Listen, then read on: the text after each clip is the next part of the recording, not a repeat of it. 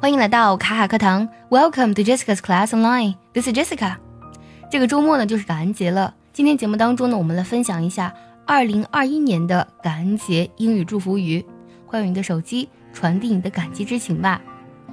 想要第一时间的获取卡卡老师的干货分享，比如说怎么学口语、怎么记单词、我年纪大了能不能学好英语，诸如此类的问题呢？请微信加 J E S S。I C A 六六零零一，也可以点开节目文稿，点击查看，加我的微信哦。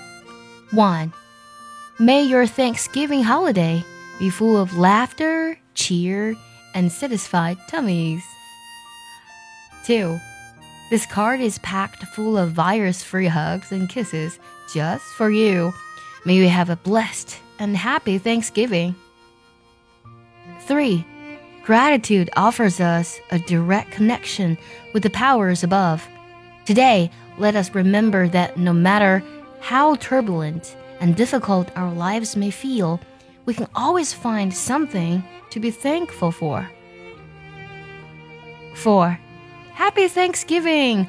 We may be apart today, but you're always in our hearts. Take care and stay safe in these uncertain times. We miss you. 5. I want to thank you for all the times that you have been there for me.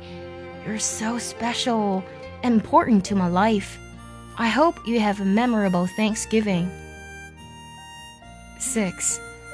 I'm lucky to have a colleague like you who helps to build this workplace into a thriving community. Enjoy your holiday to the fullest.